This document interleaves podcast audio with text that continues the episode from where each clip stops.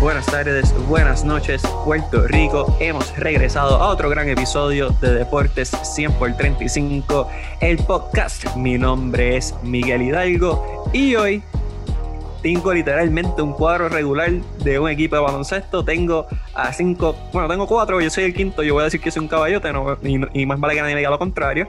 Eh, y vamos a hablar de diferentes temas. Hoy no es solamente béisbol, hoy no es solamente básquet, hoy vamos a hablar de un poquito de todo. Así que déjame hacer una presentación de baloncesto. Primero voy a introducir a nuestro Churingal directamente desde Bayamón, Puerto Rico. Mejor conocido como mi santo, como mi compadre, el gran Junito Hernández. Dímelo, Jun. Dímelo, Miguel, dímelo, Miguel. Oye, estoy pequeño para ser churingal del equipo, pero bueno, vamos allá. Yo acepto cualquier rol aquí. Eh, contento, feliz de estar aquí de nuevo y aprovechando que es la semana de dar gracias, dar gracias a todos esos oyentes que nos dan eh, ese espacio para llegar a ellos todas las semanas y dar gracias a todos los integrantes de Deporte 100 por 35 por otro año más eh, llevándole a la gente el mejor deporte de Puerto Rico. Así que vamos para adelante, que hoy el menú es variado, hay mucho deporte en el tintero, así que adelante, Miguel. Viste, por eso Jun es el tipo más, más humilde y más de más clase dentro de este grupo. Y hablando de gente con clase, vamos a presentar a nuestro point guard regular directamente también desde Bayamón, Puerto Rico. No sé cómo los consigo, pero me llegan. Nuevamente, si está aquí, es que vinimos a hablar de fútbol. Vamos a presentar al gran Yamuel Román. Dímelo, Yamu. Saludos, saludos, Miguel. Un gusto nuevamente de estar participando de, este podcast, de este espacio de deporte y siguiendo la línea de Junito, dando gracias porque estamos aquí haciendo lo que nos gusta, grabando un poquito de, deporte y, agradecido nuevamente por, por la oportunidad. Seguro, gracias a ti. Y tenemos a nuestro Power Forward, directamente de Trujillo, Alto Puerto Rico, conocido como el más solicitado, el más querido, el más cotizado, el gran Jonathan Basabe. Dímelo, Basabe. Dímelo, Miguel, dímelo, Miguel. Hoy estamos como, como mesa de San Giving. Tenemos el pavo, tenemos, tenemos ensalada de papa, de codito. Hoy estamos, mira, para llenarnos el estómago de deporte. Así que, mi gente, gracias siempre por darle play a los episodios de Deporte 100 por 35. Y como dice Jun, agradecido por todos ustedes que nos, que nos motivan toda la semana a brindarle información. Y tenemos en la posición de centro al más versátil, a nuestro refuerzo estelar, directamente de Impacto Deportivo, el narrador de la juventud, el gran Javier Sabab. Dímelo, Javi. Saludos Miguel y saludos a todos los muchachos que están hoy con nosotros, como siempre, contento, feliz, sobre todo emocionado, entusiasmado eh, hay mucho deporte de qué hablar, así que estamos ready. Oye, Javier, se me olvidó decir que eres de Cupe Alto, Puerto Rico, tierra de campeones mundiales, así que eso me perdona, pero sabes que siempre Cupe en la casa. Saludos a Banchi Serrano, que sabemos que nos escucha también por allá. Estás, perdonado pronto, vamos a comenzar un movimiento porque nos tenemos que independizar. Cupey debe ser un pueblo, tal vez hasta la capital de la isla. No, no, no, no vengas con ese, no vengas con esa, Javier. Tú no eres ponceño, chicos. Embuste, embuste, los queremos a todos. Le mandamos saludos aquí, que ya que estás hablando de Ponce, yo hago una proposición que consolidemos Naranjito, le demos el, pueblo a Cupey, pero eso son otros 20 pesos y no me llamen, yo los llamo. Este, y pues obviamente Small Forward regular, el número 22 del corazón de Puerto Rico, de Trujillo Alto. Este es el video de Miguel Hidalgo y, y estamos en nuestro episodio número 93. Y vamos a hablar de un deporte que me cansa, pero igual me entretiene, porque tengo mucha gente que sabe de eso. Vamos a hablar del béisbol, pero vamos a parar de hablar del béisbol de grandes ligas y lo bacalao que es Manny Machado y como Mike Trout no gana, sino vamos a hablar del béisbol invernal.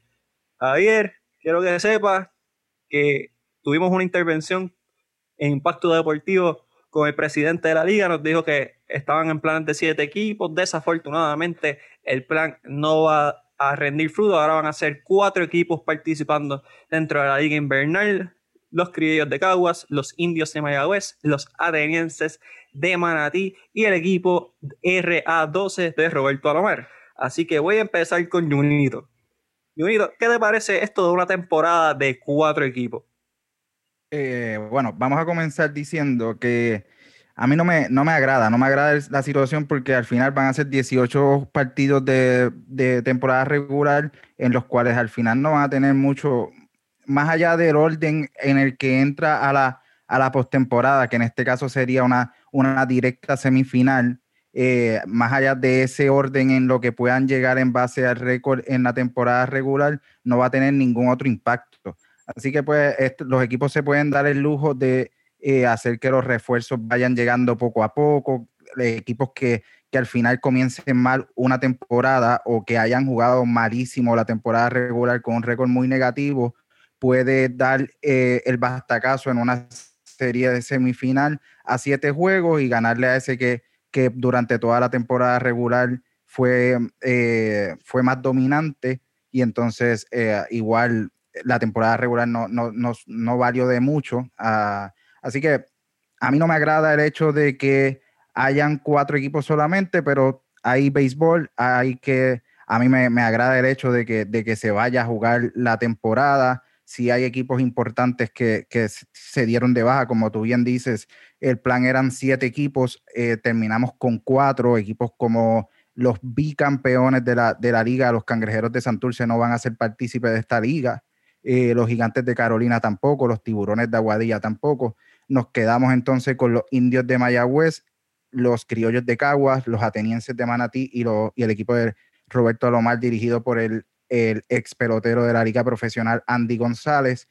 Así que eh, a mí me agrada el hecho de que haya, haya béisbol para, para comentar, para nosotros tener trabajo de más, eh, pero al final el, formato de cuatro equipos en la temporada regular lo que conlleva es que una, eh, sea una postemporada sin ningún tipo de valor. Jonathan Basado, de todo el mundo que lo conoce, sabe que usted es cangrejero de corazón cuán mucho desluce el espectáculo de que el equipo bicampeón, como menciona Junito, no esté participando esta temporada. Mucho. ¿Cómo es posible que el equipo bicampeón de la liga no vaya a participar por razones que realmente no tienen mérito? Eh, de lo que se ha dicho a través de todos los portales de noticiosos del país, es que varios de esos equipos no van a jugar porque no va a haber participación de los fanáticos.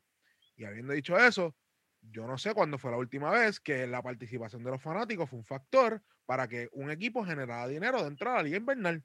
E inclusive Carolina fue uno que se dio de baja cuando las taquillas de Carolina se estaban dando gratis. So, yo no entiendo cuál ha sido la razón de por qué darse de baja y más el equipo de los cangrejeros, que son los bicampeón de la liga. El equipo, uno de los equipos más prestigiosos dentro de la liga, y decir no vamos a jugar por X y razón para mí, en mi opinión personal, yo creo que hay, un, hay, algo más trasfondo de lo que está sucediendo por encima, eh, que, no nos están dejando ver lo que estamos viendo en la punta del iceberg. Y, es bien preocupante lo que vaya a pasar. Sí, estoy feliz de que va a haber eh, béisbol invernal. Sí, estoy feliz de que se va a jugar en Calle. Y, pero lamentablemente, eh, esto, esto es preocupante. Que de un torneo que, que, que hace mucho tiempo hasta estuvo cerrado, a expandir a siete equipos y ahora vamos otra vez para atrás cuatro y entiendo que está pasando la situación del COVID, pero es bien lamentable. Aisa, en su opinión, ¿hubiese preferido que se suspendiera esta temporada y se enfocaran en la próxima o le parece en buenos ojos que vaya a haber temporada en el 2021? Mira, yo creo que lo correcto hubiese sido eh, cancelar esta temporada 2021 o sea, la, incertidumbre que vive el país eh, por el COVID-19, por el COVID-19, no solo el país, sino el, mundo entero, pues mira, pone en cuestión si la, la lo principal debe ser celebrar eh, actividades deportivas. Yo creo que la salud debe de ir por encima.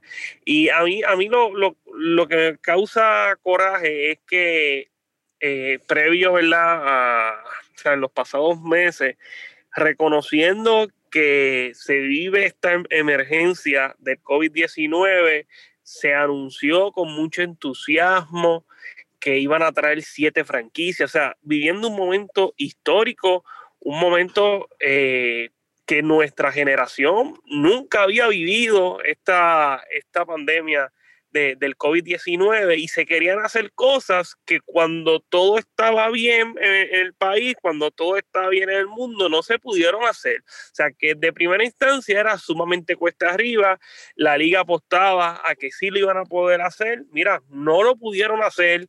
Yo creo que, que esta nueva administración eh, tiene un poco de presión en el sentido de que luego del huracán María en el 2017, en el 2018, o sea, la pandemia ataca a, a, los peloteros, a la, ciudadanía.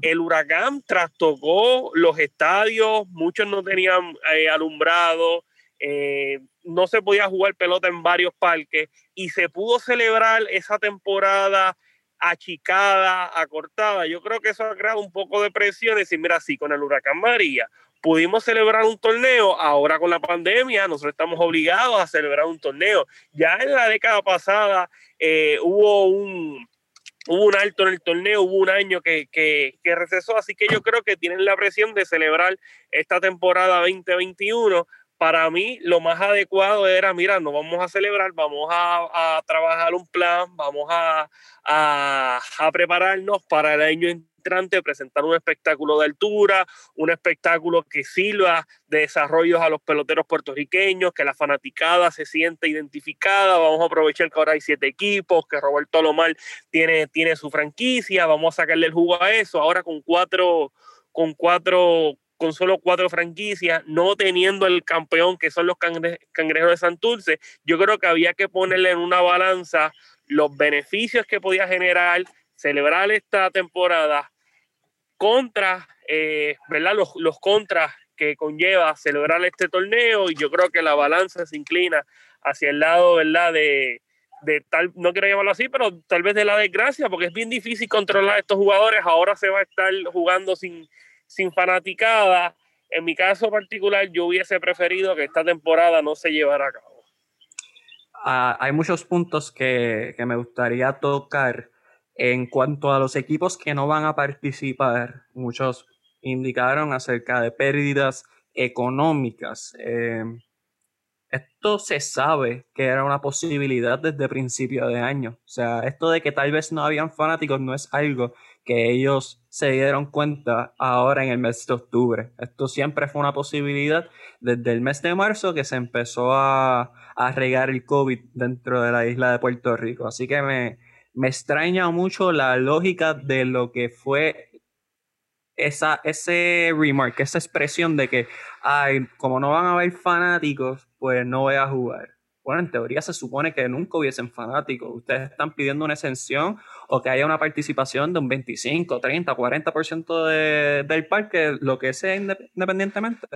Pero no se podía contar nunca con fanáticos. Así que me, me cogió de sorpresa ese, eh, esa, esa perspectiva de parte de los apoderados. Yo entiendo que es una pérdida económica muy grande el que no haya taquilla, eh, cantina y toda la cuestión. Yo sé que no generaba mucho de eso, porque si usted ha ido a un parque de béisbol invernal en los últimos 10 años, sabe que si hay 250 fanáticos es mucho. Pero igual, es un impacto real. es, mejor perder 75 pesos a perder 100. Yo creo que eso es universal, no importa quién tú seas. Así que me, me Miguel, Miguel, suena triste, pero la realidad del caso es que la pelota mm. invernal en los pasados años se ha practicado el distanciamiento social, porque la fanaticada no llega a los parques fuera de los partidos de, de postemporada, particularmente en Mayagüez, la fanaticada no se daba cita a los parques.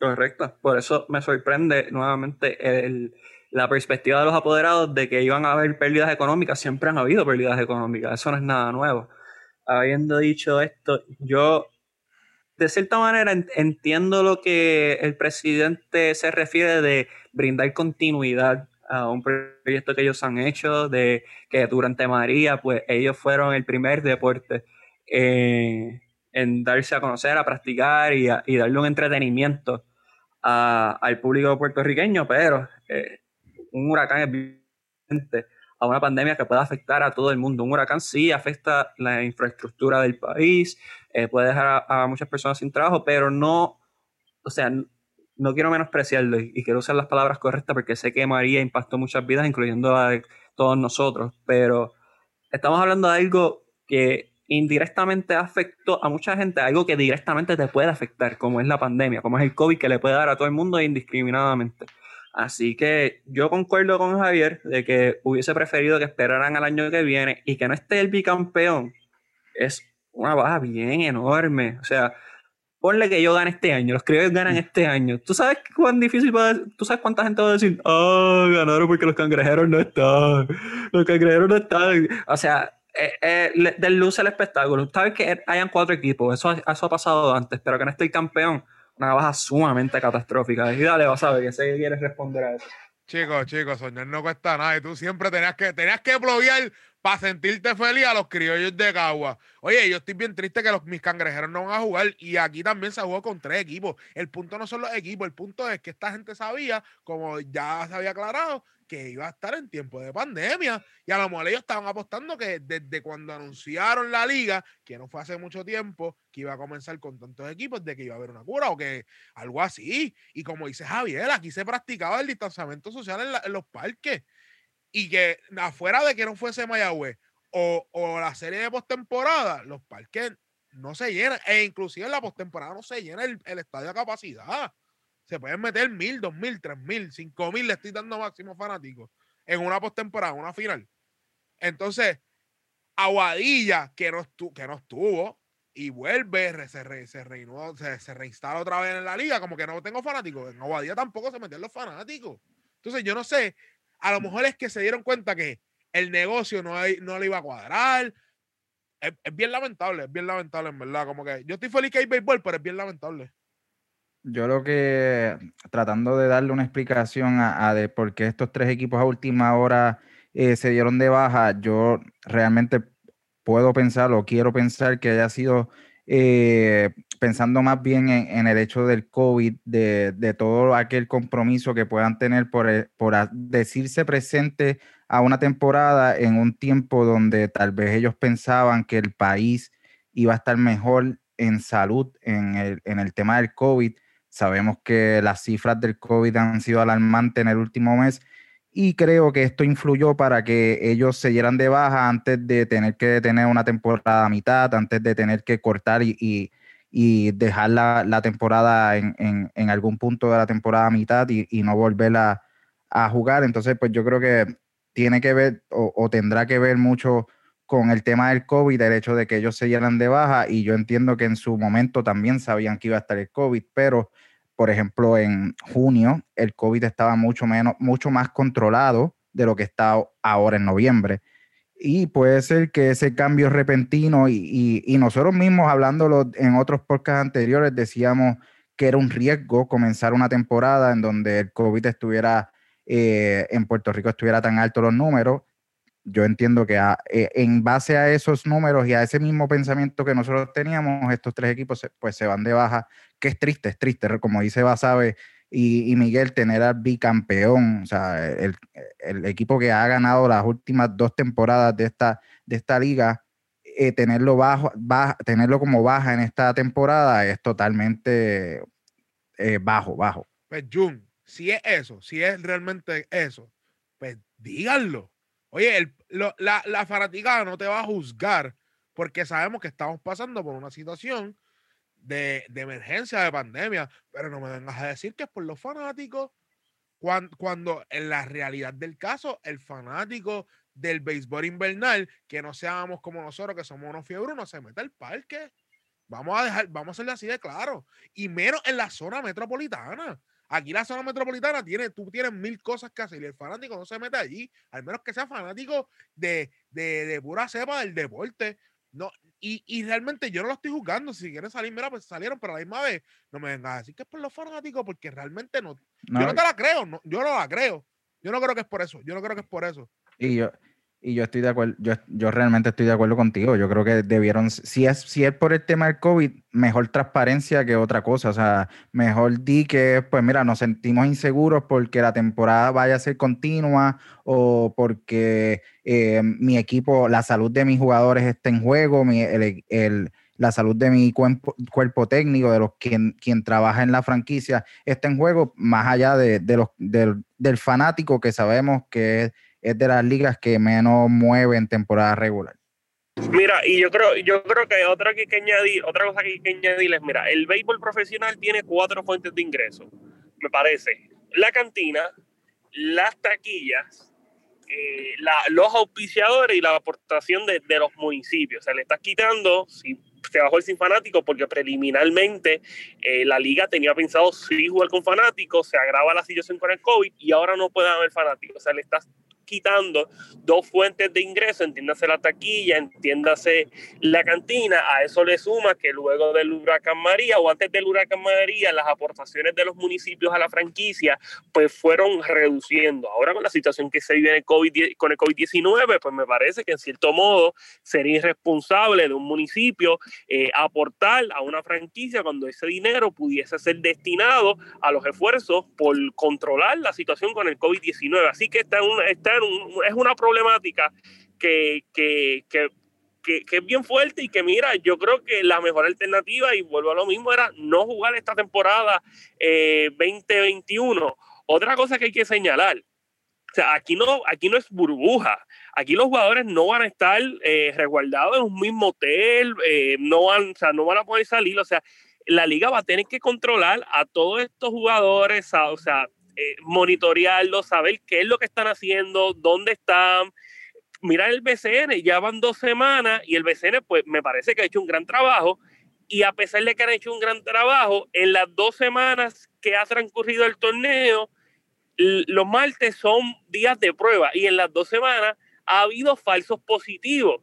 Han tenido la suerte que luego se hace la, se vuelven a hacer las pruebas y no son, no son positivos. O sea, ¿Qué pasa si hay un positivo en el béisbol invernal? A la semana de hacer de las pruebas, ¿cómo tú vas a controlar, cómo vas a colocar los jugadores en cuarentena? Yo creo que también la liga, como dijo eh, eh, Johnny, tiene que ser más vocal, tiene que explicar, mira, este es el plan, esto es lo que vamos a hacer, este es el plan de, de, salubridad que vamos a tener, esta es la estrategia de, de seguridad tienen que ser más claros porque hay mucha, pero que mucha incertidumbre. Así mismo es. Y Javier, quiero hacer hincapié con algo que mencionaste acerca de las aportaciones municipales. Un equipo como Santurce está en un, en un periodo de transición de gobierno también. Y eso también puede impactar directamente a cuánto se puede o si, se, o si van a aportar al equipo. Así que eso tampoco, también es parte de lo que puede ocurrir con el modelo de negocio que existe dentro del béisbol. Junito, ¿me quiere añadir algo? Sí, eh, para en comparar, yo sé que no, no, me gusta comparar ligas con, pero cuando hablábamos de la burbuja del, del BCN y hablábamos de aquella entrevista de, de Dalmau, eh, cuando menciona o, dejaba en el aire muchas cosas sobre cómo se iba a manejar el COVID, esto es un, esto es un error que está haciendo la liga también, la, la liga puertorriqueña Roberto Clemente, porque lo único que yo he podido leer acerca de, de cómo han planificado manejar, como bien dice Javier, esto no va a ser una burbuja. Eh, eh, hablan de series donde pues los 18 juegos que va a tener la temporada regular se jueguen en series, o sea que el equipo repita eh, dos o tres noches contra el, mismo equipo oponente. Yo no creo que sea la, mayor, la mejor forma de controlar el COVID. En, volvemos en, el tiempo donde más altos ante, hemos tenido el, eh, los números de salud a nivel nacional, así que yo creo que eso es un tema a tocar. Y mencionando otra fuente de ingreso, que pues como noticia que, que la liga acaba de firmar un contrato con Guapa Deportes por los próximos tres años, así que es otra fuente de ingreso que tiene la liga. Eh, se, se firma para tener dos juegos semanales durante la temporada regular, incluyendo entonces las semifinales y finales los siete juegos de cada semifinal y, los siete juegos de la final, además de transmitir todos los juegos de la serie, que, la serie del Caribe próxima, que recordamos que se juegan en México 2021, República Dominicana 2022 y Venezuela 2023. Y tú quieres saber, y tú quieres saber algo, eh, la, la liga de invernal de béisbol de aquí no es la única liga de béisbol en el mundo. Y ya bastantes ligas de béisbol alrededor del mundo han implementado un sistema, un sistema para poder operar sus ligas sin una burbuja. Pero yo estoy bien claro que la liga, cada país tiene eh, su, está enfrentando el COVID de diferentes formas. Estoy también claro que cada liga, el poder adquisitivo de cada liga es bien diferente. Pero habiendo dicho eso, Lo bueno se puede copiar, lo bueno se puede tratar de asimilar.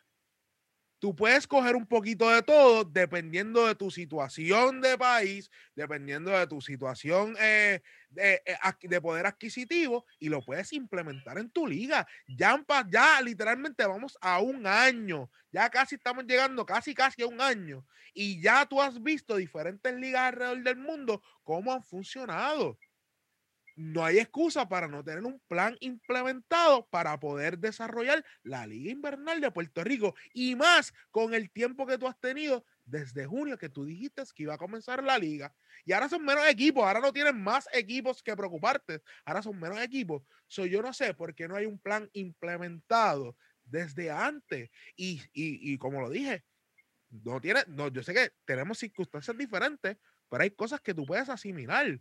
Y eso pasa en todo, en los negocios, en todos lados. En jugadores de baloncesto a, le gusta asimilar movidas de otros jugadores de baloncesto. Jugadores de béisbol asimilan lo que hace otros jugadores. Tú como ligas puedes hacerlo, puedes hacerlo. Ahí está.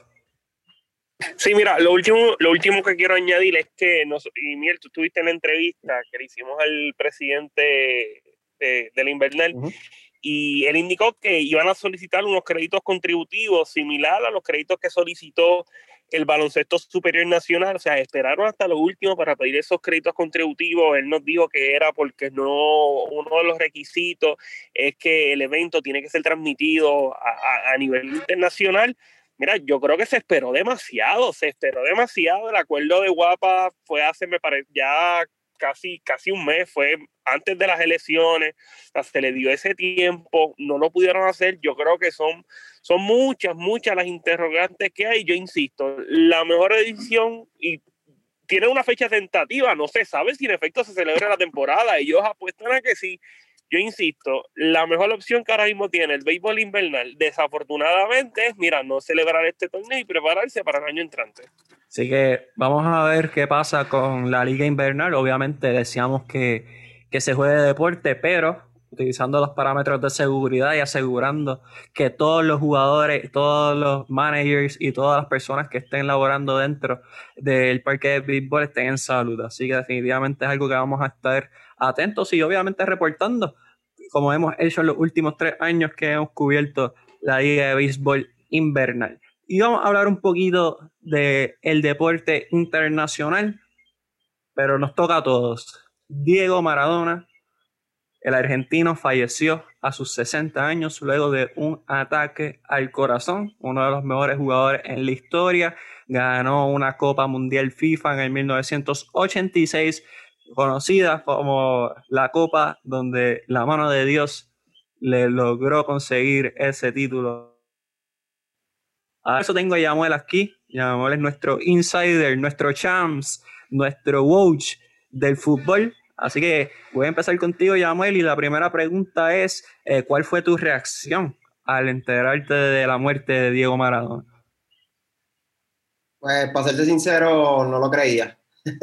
Pensé que, que, fue un chiste más y desagradable, pero, pero, pero rápido se, se regó la noticia por todas las redes sociales, por todos los, los canales de comunicación, tanto deportivos como no deportivos, porque si algo tuvo Maradona fue que pudo ir más allá de, de, de lo deportivo, fue alguien que influenció más allá de, del deporte. Y y en cuestión de, digamos, media hora o una hora, ya todo el mundo se había enterado que lamentablemente el dios del fútbol había, había fallecido. Ya, sabemos, pues, los que no somos entusiastas del fútbol, pues sabemos el nombre Maradona, sabemos que es una persona de un gran legado del fútbol. ¿Cuál fue el legado para ti de Diego Maradona en el fútbol? Tú que sí tienes conocimiento del mundo del fútbol y, y también, te voy a dar el espacio para que te expreses acerca de ese tema.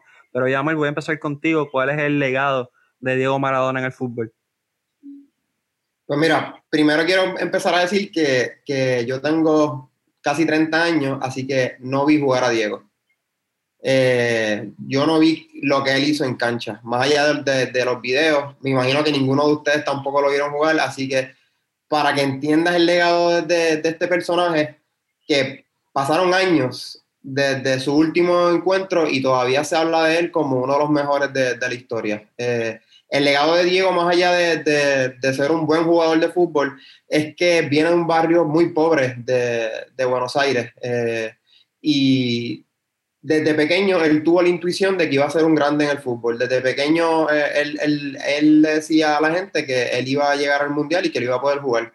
Y, y la gente en Argentina ve cómo él, que fue una persona tan humilde, pudo salir de un barrio tan, tan pobre y ser lo más grande de, hablando de fútbol, lo más grande del mundo. Este, así que yo creo que, eh, que, el, que, el, gran legado de Diego fue este, que a pesar de a lo mejor no tener las herramientas que otras personas tuviesen, a lo mejor no tener la, la motivación, porque pues él vivía, era pobre. El chico era pobre, tenía una familia grande y, y cuando él empezó a jugar, de hecho, él fue el que se hizo cargo de su familia, fue quien lo sacó pudiésemos decir, de la miseria y, y, les dio techos y, y, les dio muchas cosas. Así que, más que nada, yo creo que ese, es el legado. Más de mejor jugador del mundo que, que, que con el sacrificio lo, lo pudo lograr.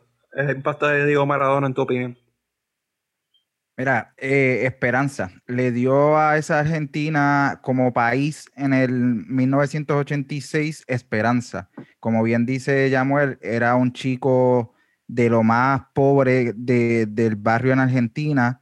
Eh, y, al verlo crecer, al verlo tan carismático, llegar a ese mundial del 86, recordemos que pues, Argentina había llegado eh, campeón también en el 78, eh, llega a ese mundial del, 86 habiendo Argentina teniendo problemas en ese mundial 82, así que ellos venían con mucha esperanza de tener al, al, al hombre carismático, al que viene de abajo, al que podemos soñar con ser Diego Armando Maradona. Eh, y pues lo que logra en ese mundial, los, dos goles contra Inglaterra, el, gol de la mano de Dios que bien señalaste Miguel, el gol, el, segundo el segundo gol de este partido fue señalado como el, el gol del siglo por FIFA. Eh, así que pues el legado de Diego Armando Maradona fue más allá del fútbol, fue darle a, esa, a ese niño eh, pobre, ese niño que, veía fútbol, que comía fútbol, que desayunaba fútbol, darle esperanza de que en ese balón de fútbol había un futuro. Eh, y eh, en el fútbol, el legado en el fútbol fue abrirle el paso a muchos argentinos, muchos suramericanos que pudieron llegar después de, de ver la figura tan grande como lo fue Diego Armando Maradona a una ciudad como Nápoles, eh, pues abrirle brazo a todas estas figuras suramericanas en el fútbol e-, europeo, yo creo que más allá de lo que fue Diego Armando Maradona luego de su carrera como jugador profesional, que sabemos que eh, sí tuvo problemas y demás, eh, eso se debe quedar a un, a un lado y recordar lo grande que fue Diego Armando Maradona, el número 10 de Argentina, dentro del campo. Yamal, eh, en cuestión de lo que logró Maradona dentro del campo, ¿qué, ¿cuál de todos los logros, puedes mencionar múltiples si deseas, eh, te llama la atención? Bueno, definitivamente como, como logro mayor, eh, el Mundial de, del 86, definitivamente. A lo mejor no caemos en, en, cuenta de cuántos mundiales han pasado alrededor de la historia y los pocos países que han tenido la oportunidad de ganarlo. Por ejemplo, Argentina es cuna de buenísimos jugadores y, y, en este caso, en prácticamente 100 años de historia de mundiales, solamente lo han podido ganar dos veces. Y la última vez que ganaron el mundial lo ganó Diego Armando Maradona. Eh, así que para mí ese fue el mayor logro. Pero a la par está, como dijo Junito, ir a jugar a Nápoles. Eh, cuando Diego Maradona escoge irse de Barcelona, que jugó dos temporadas, para ir a jugar a Nápoles, todo el mundo quedó asombrado, porque Nápoles era un equipo que no había ganado ni una liga, tan siquiera, eh, eh, en su historia. Él escogió, volvió, volvió a sus raíces, volvió ahí a escoger a la ciudad más pobre, a la ciudad que no todo el mundo le gustaba ir al sur de Italia, y la hizo grande. En sus cinco o seis años que estuvo con el Nápoles, logró ganar dos ligas, y además de eso ganó una, una Copa de Europa que es como si fuese una Champions, pero para esa época no, no, se, no se le llamaba Champions, era, era diferente el nombre, y él también tuvo la oportunidad de, de, de poder ganarla. Este, para mí esos serían los dos logros más importantes de Diego.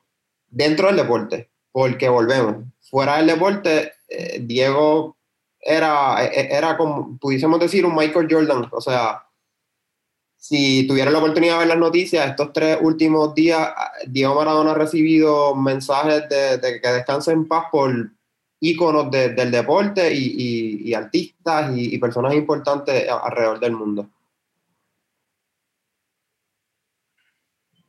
Bonito, la misma pregunta, ¿cuál de los logros de Maradona, puedes mencionar múltiples, eh, te llama la atención de la carrera del número 10 de Argentina? Mira, yo creo que indiscutiblemente debe ser ese Mundial del 86, ese partido contra Inglaterra que metió los dos goles y, le dio la, victoria a Argentina. Eh, pero como bien dice Yamuel, esa copa eh, de la UEFA con el Napoli ha sido la, el mayor logro de este, de este equipo en su historia. Así que yo creo que también hay que darle ese, ese mérito necesario en ese triunfo y también mencionar que en el, en el, 90, en el 90 fue eh, subcampeón también de, la Copa del Mundo, o sea que tampoco fue que no pudo repetir ese, ese, ese campeonato del mundo, pero fue al Mundial y lo llevó a otra final.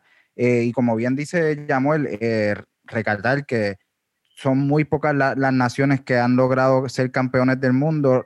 Hoy vivimos a un Leo Messi, que quizás es lo más cerca en el campo a, Diego Armando Maradona, eh, y no ha podido lograr un campeonato del mundo, y todo el mundo sabe la grandeza que es Leo Messi. Así que pues esa es la grandeza que tiene Diego Armando Maradona dentro del, campo de fútbol y lo comparo con Messi porque como llamó él, yo tampoco lo vi jugar. Así que eh, solamente podemos ver eh, pietajes de lo que fue y mencionar sus logros. Y dentro de los logros, ese campeonato del mundo, yo creo que muy pocos jugadores lo consiguen, muchos jugadores se retiran eh, sin conseguirlo, muchos jugadores históricos se retiran sin conseguirlo. Diego Armando Maradona se lo, se lo cede a Argentina en el 86 y yo creo que es un, un logro indiscutible. ¿Vas, a ver, ¿Quieres decir algo? Discúlpame, amor. Sí, quiero decir algo. También Diego Maradona jugó en Italia. ¿Usted quiere saber quién se creó en Italia? Kobe Bryant se creó en Italia y él tiene un coach que él dice que Maradona es uno de mis ídolos. Él fue una de las inspiraciones más grandes para Kobe Bryant, que para la figura de Diego Maradona no solamente era una figura icónica dentro del fútbol, del soccer, sino era una figura que era trascendental a través de los deportes y son bien pocas las figuras en el mundo deportivo que tienen esa oportunidad de, ser más grande, no, no más grande, sí más grande que el deporte, pero en cuestión de más grande de, que trasciende, eh, que no se queda ahí nada más, que es conocido, eh, que abarca más allá de su deporte predilecto. Claro. Y si puedo abundar un poquito más, recalcamos lo de, hemos recalcado muchas veces lo del Mundial del 86 y de ese, de ese partido contra Inglaterra tan importante. Cuatro años antes del Mundial del 86 se da la Guerra de las Malvinas entre Inglaterra y, Argentina. Son una isla al sur de Argentina que pertenece a Inglaterra y en esa época se, se, dilucidaba de quién en realidad iba a ser. Y luego de esos cuatro años viene el Mundial, Diego va a jugar y, y hace un juego tan perfecto que, que, para los mismos argentinos es como que este hombre derrotó a Inglaterra, a la que no pudimos derrotar, él, él solito fue y las derrotó y les ganó. Y además de eso nos trajo la Copa del Mundo. Este, que, que, que por eso, además de lo, de lo que hizo en el Napoli, que, que, claramente sí es importante, lo que hizo con Argentina y en el momento que lo hizo, porque si a lo mejor ganaba el Mundial ahora en el 2020, probablemente no iba a ser tan, tan de tanto peso. Y lo que dice también Junito, Messi con obviamente más publicidad, mucho más, eh, mucha más gente viéndola a través del televisor, ganando más, más, cosas, todavía se, se, puede debatir si en realidad es mejor que Maradona por únicamente no haber ganado el Mundial. Eso no fue en ESPN. Eso no fue allá tampoco, con aquellos, no, no. Eso fue aquí que les hablamos de historia, de logros, de trasfondo. Eso estamos diciendo que aquí están los mejores. Y hablando de los mejores, obviamente sabemos que Diego Maradona es uno de los mejores jugadores en la historia.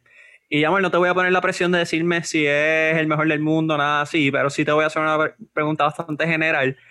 ¿Dónde tú colocas a Diego Maradona en tu listado top 5 o top 10. O sea, te lo voy a dejar general, no te voy a poner que me digas si es top 3, algo así, te voy a dejar general. Aunque, aunque, aunque tú, no me, lo, aunque tú no, me, no me lo dices, yo te digo que está en un top 3. Eh, ese hombre no está en un top 5, está en un top 3. Eh, añádale a quien tú quieras al lado, a lo mejor a Pele y otro más, pero en el top 3 de, a nivel mundial está Maradona, definitivamente. Ok, pues ya que estás así tan aventurero, ¿quiénes son tus top 3? Ya mencionaste a Maradona, mencionaste a Pele, ¿quién es tu tercero? Messi. Ok, ok, ahí. Quería, quería, quería saber, ya que estabas tan aventurero, te iba a dar el break de que fueses como que político y te mantuvieses tranquilo, pero viniste bastante problemático. Pero, pero también, te, también tengo que ser justo y, y decir que eh, es injusto es ser el, el, nombrar el top 3 de jugadores de fútbol cuando en realidad el soccer tiene tanta historia y tantos buenos jugadores en tantos diferentes países. Te la compro, pero igual el debate siempre va a existir, así que... Ah, claro, claro, claro, claro. Te, te la acepto. Junito, ya que Yamuel se, se tiró al fondo y sin salvavidas, voy a preguntarte lo mismo. ¿O quieres tirarte con salvavidas puesto y llanito en la arena? No, no hay miedo, no hay miedo. Mira, yo creo que eh, tengo los mismos tres nombres, tal vez en, otra, en otro orden, pero tengo a Diego Armando número uno. Yo creo que ese logro del, del Mundial es el que lo tiene por encima de Messi. Messi ha ganado, ha ganado mucho más en clubes, eh, di, digamos con Barcelona, Barcelona, obviamente, pero ese logro del Mundial no se lo quita a nadie y entonces creo que Maradona tiene un escalón arriba, después Messi y después Pelé. Ahí está, ha estado calladito, me quiere decir algo, lo sé todo. Pues mira, Diego Armando Maradona, eh, wow, trascendió el deporte, zurdo de mente, zurdo de pierna, zurdo de corazón, caballote. Yo, eh, eso, ¿verdad? Yo no tengo el conocimiento que tienen los compañeros del fútbol, eh, pero yo creo que Maradona está, está en el tope. Yo creo que en el fútbol pesa mucho lo que uno hace con su camiseta nacional y lo que hizo Maradona, eh, increíble. Gana en el 84, gana en el 86 en el 78, Maradona apenas tenía 18 años y él estuvo en la, se puede decir, en la preselección nacional argentina, en el último corte. Él no hace el seleccionado, Argentina gana en el 78.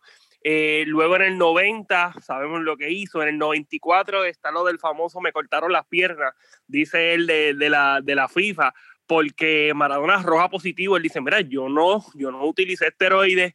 Ahí pues comienza, se puede decir que la debacle de la carrera de, de, Diego Armando Maradona, tuvo la oportunidad de ser el, el, dirigente de la selección nacional de Argentina, me parece que fue en el Mundial del, del 2010, si la memoria eh, no me es infiel, yo creo que uno de los grandes, impactó el deporte, impactó el fútbol, fue buenísimo dentro y afuera el impacto que tuvo fue enorme, o sea, yo creo que el, el, sin duda, o sea, Messi está en la conversación también, pero yo creo que el mejor, o sea, el, el mejor atleta argentino de todos los tiempos, Diego Armando Maradona, por lo que hizo con la selección nacional, uno puede mencionar ya a Carlos Monzón, puede eh, eh, mencionar a, a, Loche, puede mencionar a Messi, puede mencionar a Di Stefano, puede mencionar a, a Mario Kempe, pero Maradona guarda un, o sea, es, es algo especial lo que siente el argentino eh, por, por, Maradona, lamentable, ¿verdad? De la forma que, que, que, fallece, porque en el sentido de que no le dio la oportunidad a como que a la fanaticada y al pueblo a despedirse de, de Maradona, que nos tenía acostumbrados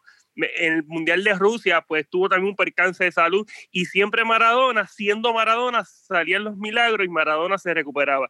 En esta ocasión eh, no fue así. Yo creo, mira Miguel, yo no tengo el conocimiento que tienen los compañeros de fútbol, pero para mí el mejor de la historia lo es Diego Armando Maradona.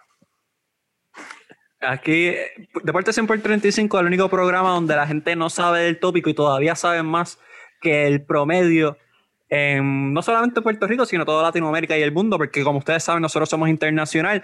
Eh, Wasabe pues me confirma, pero nos, nos escuchan en Bulgaria, nos escuchan en China, nos escuchan en Bolivia, nos escuchan en Argentina. Dicho sea de paso, le mandamos saludos a todos nuestros fanáticos allá. Así que definitivamente estamos demostrando que estamos clase y aparte. Yo no sé, y yo literalmente no sé, así que yo no voy a opinar, pero me estuvo muy curioso todos estos detalles. Que descansen en paz Diego Maradona. Y hablando de alguien que le hace justicia a la camisa, vamos a hablar de una jugadora que le hace justicia al uniforme puertorriqueño. Estamos hablando de Adriana Díaz. Y me dices, Miguel, pero ¿por qué vamos a hablar de Adriana Díaz? ¿Qué ha hecho? Mira, muchachos y muchachas, obviamente, porque nosotros somos inclusivos. Adriana Díaz tuvo tres partidos ante tres de las mejores 20 jugadoras del mundo. En, allá estaba en Asia, compitiendo contra la número 3 del mundo, Yin Sun de China. Compitió contra Yi Ching Chen, se lo juro que ese es el nombre, eh, que es la número 8 del mundo, de China Taipei, y compitió contra Ji Yeon, también de Corea, de Corea. Así que Adriana Díaz definitivamente está compitiendo en una alta esfera y un alto nivel contra jugadores de alto nivel eh, en Asia. Javier, mi pregunta si usted es cuán positivo es que Adriana Díaz esté teniendo este taller y más en una temporada donde hubo muy pocos eventos por el COVID. Mira, más que positivo, está el COVID-19, la gente no puede hacer muchas cosas y tener la oportunidad de continuar su desarrollo, de estar activa, pues mira, le saca, le saca a las demás competidoras que no han tenido esa oportunidad. Yo creo que Adriana Díaz es la principal promesa, no solo del deporte de tenis de mesa, sino del deporte puertorriqueño en general. Debe estar en los, va a estar en, en los Juegos Olímpicos de Tokio 2020 más uno. Así que el tener la experiencia de regresar a este tipo de competencia, de ya tener ese roce internacional, la va a ayudar en su desarrollo. Las ambiciones que se tiene con Adriana son bien altas y va por el camino correcto. A ver, yo dentro de todo siempre he sido un gran fanático de Adriana por lo que hace y lo que ha hecho saliendo de un pueblo pequeño como todo Puerto Rico, uno de los mejores pueblos en Puerto Rico. Y el que esté teniendo este contacto internacional, ella ha competido, sí, en Indonesia, en China, o sea, esto no es algo nuevo para ella, pero muchos de estos eventos fueron por invitación o por el ranking mundial. El estar compitiendo contra los mejores del mundo, creo que es un gran paso a lo que es el futuro de Adriana Díaz, que apenas puede tener 19 años, no creo que llegue a 19 todavía, creo que tiene 18 y yo creo que ya es hora de pensar si Adriana Díaz debe básicamente hacer base, hacer un campamento en esa área del mundo donde están los mejores competidores de la disciplina. Ya reportó el vocero, Mayra Muñiz, el vocero, que eh, se le hizo una invitación a Adriana Díaz de eh, entrenar con la selección nacional de China. Así que creo que eso es un gran paso en el desarrollo eh, de, Adriana y creo que le va a venir súper bien, especialmente viendo un ciclo que todavía no va a estar ni en su pico. O sea, estamos, Adriana es tan grande que Adriana ha logrado todo lo que ha hecho, medallas centroamericana, panamericana, eh, ha ido a Olimpiadas, todo esto todavía en desarrollo sin llegar a su pick. Eventualmente va a llegar a ese pick. Y Junito me corrige, fueron 20 añitos. Muchas gracias, Junito. Eh, la etapa de un tenimesista en realidad es algo impresionante y, lo que se espera de Adriana es, grande. Eh, mira, mira, Miguel, tú señalaste que debe de hacer su preparación, su campamento allá en Asia. Mira, pues hay que ver cómo se va a costear eso. Va a ser el COPUL, va a ser el, departamento de, de, alto rendimiento, va a ser el DRD, de dónde va a salir ese dinero, va a ser ella con sus ganancias en el deporte profesional, porque como Adriana, o sea, Adriana es la principal promesa, pero hay otros atletas eh, de otras disciplinas, de otros deportes que también tienen el nivel y que tienen la proyección de ser olímpico y de quién sabe si hasta conquistar medalla olímpica. Así que hay que ver cómo se, trabaja a, estos, a estos atletas de cara a, la finalización de este ciclo olímpico y de cara al otro ciclo olímpico, porque desafortunadamente aquí en Puerto Rico no se incentiva a estos atletas a tener un campamento más allá. Me parece que los de atletismo, eh, si hubiesen sido los Juegos Olímpicos ahora en Tokio, ellos iban a llegar con bastantes semanas de, anticipación y va a estar, me parece que era en Japón, me parece que iba a estar en, Japón, pues eh, continuando su preparación. Eh, hay que ver, hay que ver de dónde sale ese dinero para ayudar a estos atletas, porque mira, un, un baloncelista, una Mónica Puy que gana mucho dinero, un pelotero, pues mira, pues sí lo puede hacer, pero un corredor, una tenismesista, una marchista, pues muy complicado, así que hay, hay, hay que ver cómo puede aportar tanto la empresa privada como el gobierno. Claro, y, quiero pensar, y esto es una presunción, y, me equivoco si, y me disculpo si estoy equivocado, aunque no creo. Eh, China tiene equipos profesionales de tenis de mesa, y al igual que Indonesia, así que con que sea parte de un equipo de alto nivel en, en China, creo que hace maravillas en el desarrollo de Adriana Díaz, pero sí hay unas incógnitas ah, financieras. Eh, si, si es que esta oportunidad no se dé, pero por el momento está dando grandes pasos estas invitaciones de la ITTF, más esta invitación que Dios quiera puedan, puedan lograrlo. Eh, a entrenar con la selección de China es un gran paso y está demostrando que Adriana es la mejor de esta región. Eso ya se ha consolidado con los premios que ha ganado durante su trayectoria, en este, especialmente en este ciclo, pero definitivamente es un gran paso para no solo ella, sino para Puerto Rico. Y hablando de Puerto Rico y grandes pasos y grandes cosas que pueden ocurrir aquí, Mayagüez 2022 no es oficial, así que no, no empiecen a coger audios y a decir, mira, ellos dijeron que ya es oficial. No, no es oficial, pero ahora mismo los Juegos Centroamericanos y del Caribe tiene dos posibles sedes. Una es Mayagüez 2022 y la otra es en El Salvador. Así que voy a empezar con Junito. Junito, ¿qué te parece la idea de que se celebren unos Juegos Centroamericanos nuevamente en Mayagüez en el 2022? ¿Y a quién, a quién no le gusta la idea sin, sin, sin tocar base, a quien no le gusta la idea de, traer unos centros, unos juegos tan importantes como los centroamericanos a tu isla? A, pues a Mayagüez, a lo que lo albergó la sede del 2010. Pero preocupante, preocupante de dónde va a salir el dinero, cuáles van a ser eh, las localidades que se van a utilizar. Ya sabemos que de esas facilidades del 2010 hay muchas que se, queda, se, que se, se dejaron perder. Eh, es preocupante el hecho de lo que pueda pasar después de los centroamericanos, obviamente para esos centroamericanos pues llega mucho auspicio, eh, llega mucha organización que ayuda a que, los, a que las semanas que duren los juegos se corra muy bien. A mí siempre me preocupa con esta, con esta sede de unos juegos centroamericanos es lo que pueda eh, traer después, qué van a hacer con esas facilidades, cómo, cómo, las van a seguir manteniendo, a dónde van a llevar esta, estas facilidades, a dónde, cómo van a terminar. Así que esa es mi preocupación. Obviamente sería agradable tener a estos atletas de primer nivel de, de, de todo Centroamérica en Puerto Rico, pero preocupante de dónde va a salir el dinero y cómo van a mantener eh, el hecho de, de, la, de, las facilidades. Obviamente, yo entiendo que ya para el 2022 queremos que ya ya podamos batallar esta pandemia y que no exista o, que, o que por lo menos esté controlada para que pueda en ese caso correr de lo más bien en cuestión de salud. En lo demás, como te dije, preocupante de lo que pueda hacer con las facilidades y todo el gasto que conlleva traer unos centroamericanos a la isla eh, luego de que pasen esas semanas de, los juegos como tal. Jonathan ¿cuál es su opinión acerca de unos juegos centroamericanos Mayagüez 2022? Yo estaría feliz de que esos juegos se celebraran aquí en Puerto Rico.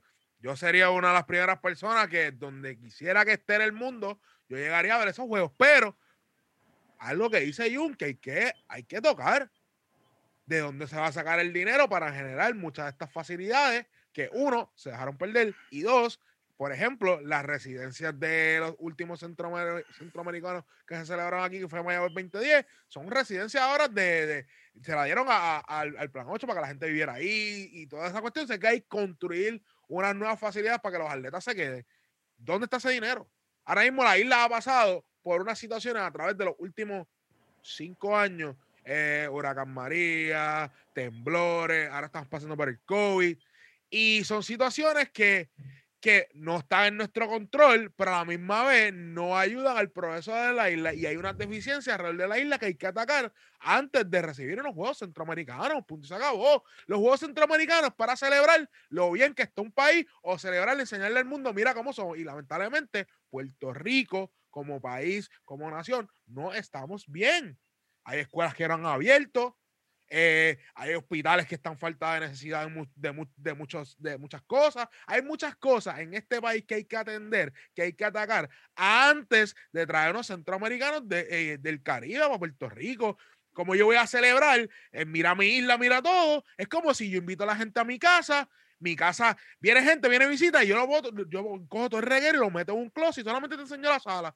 Pero, pero si tú abres el closet y está todo el reguero y todo el revolú que yo tengo siempre. Lamentablemente yo quisiera unos juegos aquí, pero, pero no, no veo, no veo cómo se puede celebrar esos juegos habiendo otros problemas que tenemos que atacar. Jun, tú que eres entusiasta del género urbano, ¿tú te acuerdas de Eliel? Sí, claro. Pues el nuevo hombre que habla con las manos es Basabe. Ustedes no lo pueden ver, pero ese, ese hombre hizo todas las posiciones. está ready para ser coach de las grandes ligas de tercera base. O sea, movió los brazos para arriba, para los lados, se hizo todas las señas. Él vio Major League esta mañana. es que, en verdad me apasiona tanto, porque es como que sí, mira, queremos unos centroamericanos, pero, pero contra. hay cosas que atender, hay cosas que atender, te entiendo. Pero tengo respuestas para algunas de tus preguntas, pero antes de eso, sé que Javier Saba tiene opiniones acerca de, estos juegos, así que le voy a dar el espacio para que se exprese antes de yo contestar alguna de las dudas que tienen y añadir cualquier otra cosa que tenga que tocar. Así que Javier Saba, sé que tiene su opinión acerca de los juegos. Adelante. Pues mira, este, primero que nada, eh, primero que todo, disculpa, hay que señalar que estos juegos iban para Panamá. A Panamá decide, mira, realmente la situación con el COVID se ha agravado, hay mucha incertidumbre, yo el dinero que iba a utilizar para los juegos, ahora lo voy a utilizar para la lucha contra el COVID-19. La pregunta es, ¿algún país de Centroamérica y del Caribe está preparado ahora con esta situación del COVID-19 para albergar unos juegos de esta magnitud? El Salvador también pidió los Juegos Centroamericanos y del Caribe eh, durante la pasada semana, El Salvador fue azotado por dos huracanes. Caso de Puerto Rico, huracán María 2017, Ilma. Ahora la pandemia del COVID-19. A mí me encantaría que se celebraran estos Juegos Centroamericanos, pero hay muchas, muchas interrogantes. Yo creo que la infraestructura no es un problema. ¿Por qué no es un problema? Porque no se va a hacer, no se va a tener que hacer tanta inversión. O sea, la, esta, esta infraestructura lo que lleva son 10 años. Yo creo que la dentro de todo se han mantenido. Hay otros pueblos aledaños que también tienen sus facilidades que se pueden utilizar. Así que yo creo que la inversión que se haría, la inversión que se haría en cuanto a infraestructura eh, para mejora sería mínima. Ahora bien, eh, eh, Johnny señaló, Johnny señaló lo de, lo, de la, lo de la villa centroamericana y no va a haber villas, lo que se está pensando es que no va a haber villas centroamericanas, que lo que se va a utilizar para hacer cruceros, o sea, se van a tener todos los atletas, los van a tener guardados en cruceros, que me parece que en cierto modo eso es positivo, porque no se tiene que, no se tiene que, hacer una inversión de, de hacer estas villas y en adición a eso, pues tú vas a poder tener un control mayor de la entrada y la salida eh, de los atletas. Me parece, me parece, me parece. Ahora bien, ahora bien, hay que ver eh, cómo, eh, ¿verdad? cómo se logra manejar esto del COVID-19. Restan todavía dos años para los Juegos Centroamericanos y del Caribe. Esto es para el 2022. Ahora bien, yo soy de los que cree que el deporte no se puede separar de la política. El deporte es político. ¿Y por qué digo esto? Sencillo. Eh, Puerto Rico, donde único tiene soberanía deportiva, donde único tiene soberanía es en el deporte. O sea, Puerto Rico tiene su equipo nacional, tiene sus delegaciones que participan en torneos internacionales, que participan de los ciclos olímpicos, que participan en las Olimpiadas, donde participan las naciones. En, el último, en las últimas elecciones hubo un referéndum sobre estadidad sí o no. En ese referéndum ganó el sí, ganó el sí, ganó la anexión a los Estados Unidos. Estados Unidos es un país multicultural, no es un país multinacional, no era lo que era un pasado Yugoslavia, no era lo que era un pasado eh, la Unión Soviética, que era, eh, habían naciones. Puerto Rico, al tener esta representación deportiva, está dejando en evidencia que Puerto Rico es una nación. O sea, hay un cambio de, el, eh, se puede, no es un cambio de gobierno porque el Partido Nuevo Progresista ¿verdad? Revalidó en las elecciones. O sea, el celebrar unos Juegos Centroamericanos y del Caribe, el tener una representación deportiva internacional, no adelanta la agenda política del partido entrante.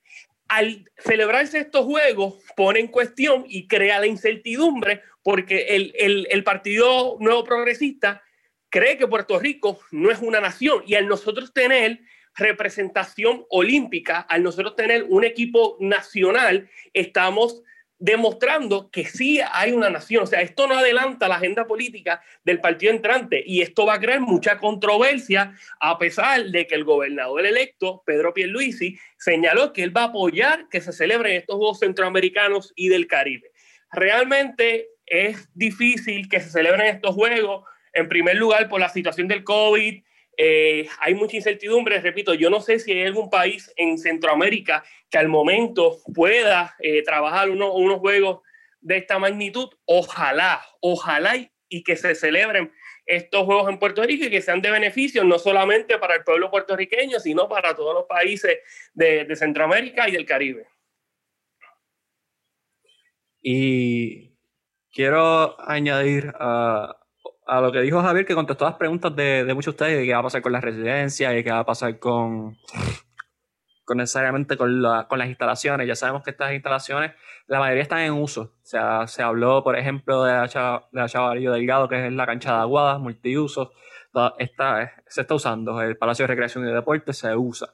Eh, Cabo Rojo, el Balneario se usa. O sea, todo esto va a depender, obviamente, del COVID y cualquier fenómeno natural, porque nuevamente faltan dos años nosotros el año que viene, Dios no lo quiera, pero puede pasar cualquier cosa y ahí se cae cualquier tipo de, de planteamiento por tener los juegos.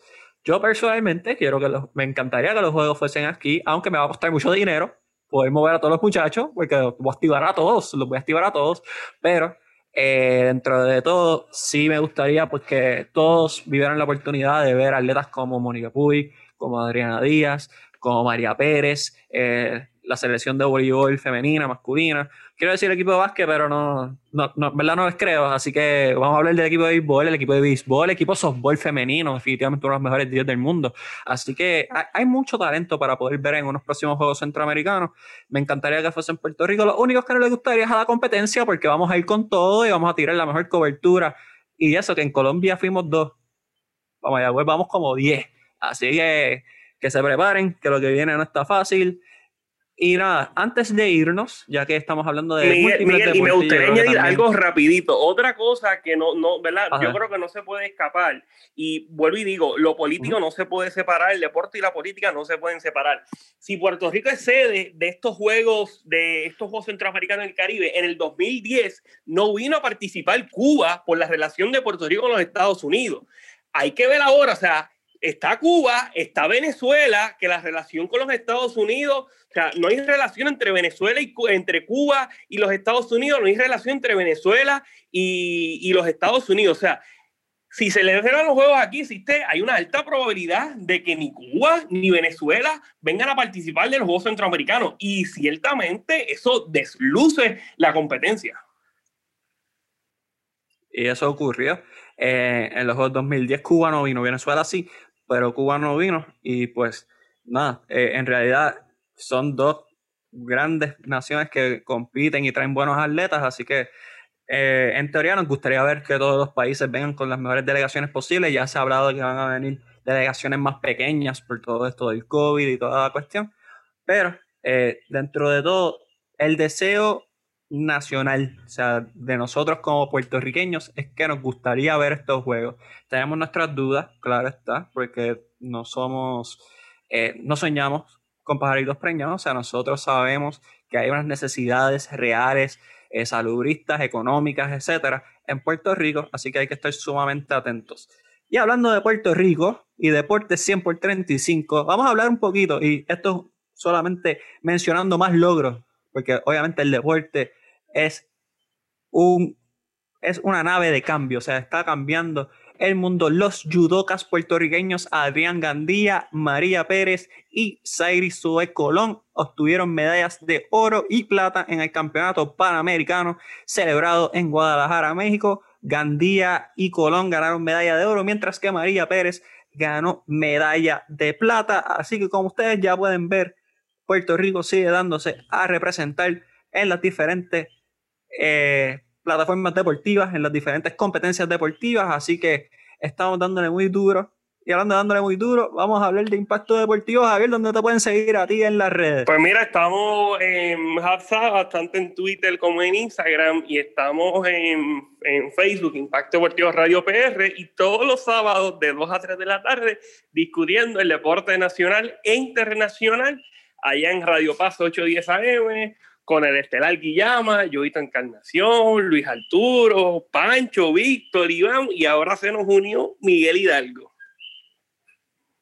Así es, y Edwin Feliciano también, que da su, su granito de arena y sabes que eso es estelar, el capitán de la, de la nueva, aunque ya no somos tan nuevas, ya creo que tenemos que parar de decir que somos nueva escuela.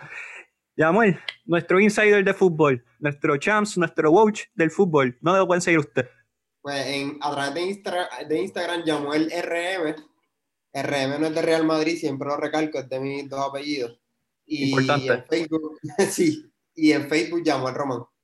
Sí, sí, prepárense para ver mucho turismo interno, ver las, las cosas bonitas de este país, así que no solamente van a aprender de fútbol, sino van a aprender de su país y a dónde pueden llevar a su familia, a sus amigos, a extranjeros, a sus parejas, a todo el mundo. Yamuel los tiene el día. Yurito, ¿dónde te pueden seguir a ti en las redes? Mira, me pueden seguir en Riedes21, tanto en Twitter como en Instagram y les voy a pedir que pasen por YouTube en el canal de Deportes 100 por 35 eh, y le, den, se suscriban al canal para que le lleguen todas las alertas de todas las cosas que vamos a estar subiendo por nuestro canal de YouTube.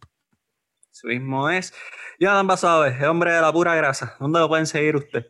Ahí me pueden seguir en JD Basabe 1 en Instagram, JD Basabe en Twitter, Pura Grasa en Facebook, Pura Grasa en Instagram y en todas las plataformas de podcast y nada, eh, Deporte 100 por 35 en todas las plataformas, Facebook, Instagram, Twitter, como dice Miguel, ve a Google, pon Deporte 100 por 35 y te va a salir, mira, la lista completa, somos los únicos, así que búscalo ahí. No son los únicos, los originales. Y a mí me pueden seguir en Miguel HR22. Y quiero que sepan que me preguntaron, Miguel, ¿qué pasó con el segundo episodio de BCN? Pues mira, desafortunadamente la tecnología nos traicionó Así que les vamos a brindar un mejor episodio, un episodio más caliente, un episodio más gozoso en esa tercera semana. Oye, antes de irnos, ya que estoy hablando de gozoso y todo eso, una simple predicción. 1-1, 2-0, 0 y 2. ¿Cómo se va Puerto Rico este weekend en las ventanas? Vas a ver, dime tú. 1-1. 1-1. Luito, digo, yo me voy 1-1 también. Vamos, vamos, a tener dos victorias. Mi mente me dice que vamos a mantener. Uh, me gusta. Javier Saba.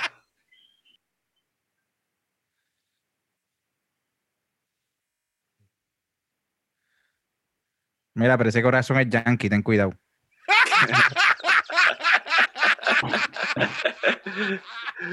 y yo, yo doy un 1 a 1, aunque lo que quiero decir no, no tiene nada que buscar con un 1 a 1, pero voy a darle el beneficio a la duda, le vamos a ganar a Bahamas, porque yo creo que México con Paco Bermos va a presentar un, un, gran plan táctico, así que nada, vamos a darle un 1 a 1 para ser, para ser justos. Y nada, venimos con un gran episodio también de BCN, ahora que vamos para los playoffs. Y obviamente atentos siempre a Deporte 100 por 35, Impacto Deportivo, Pura Grasa y todas nuestras plataformas digitales. Así que, Corillo, nos vemos más tarde esta semana. Chequeamos.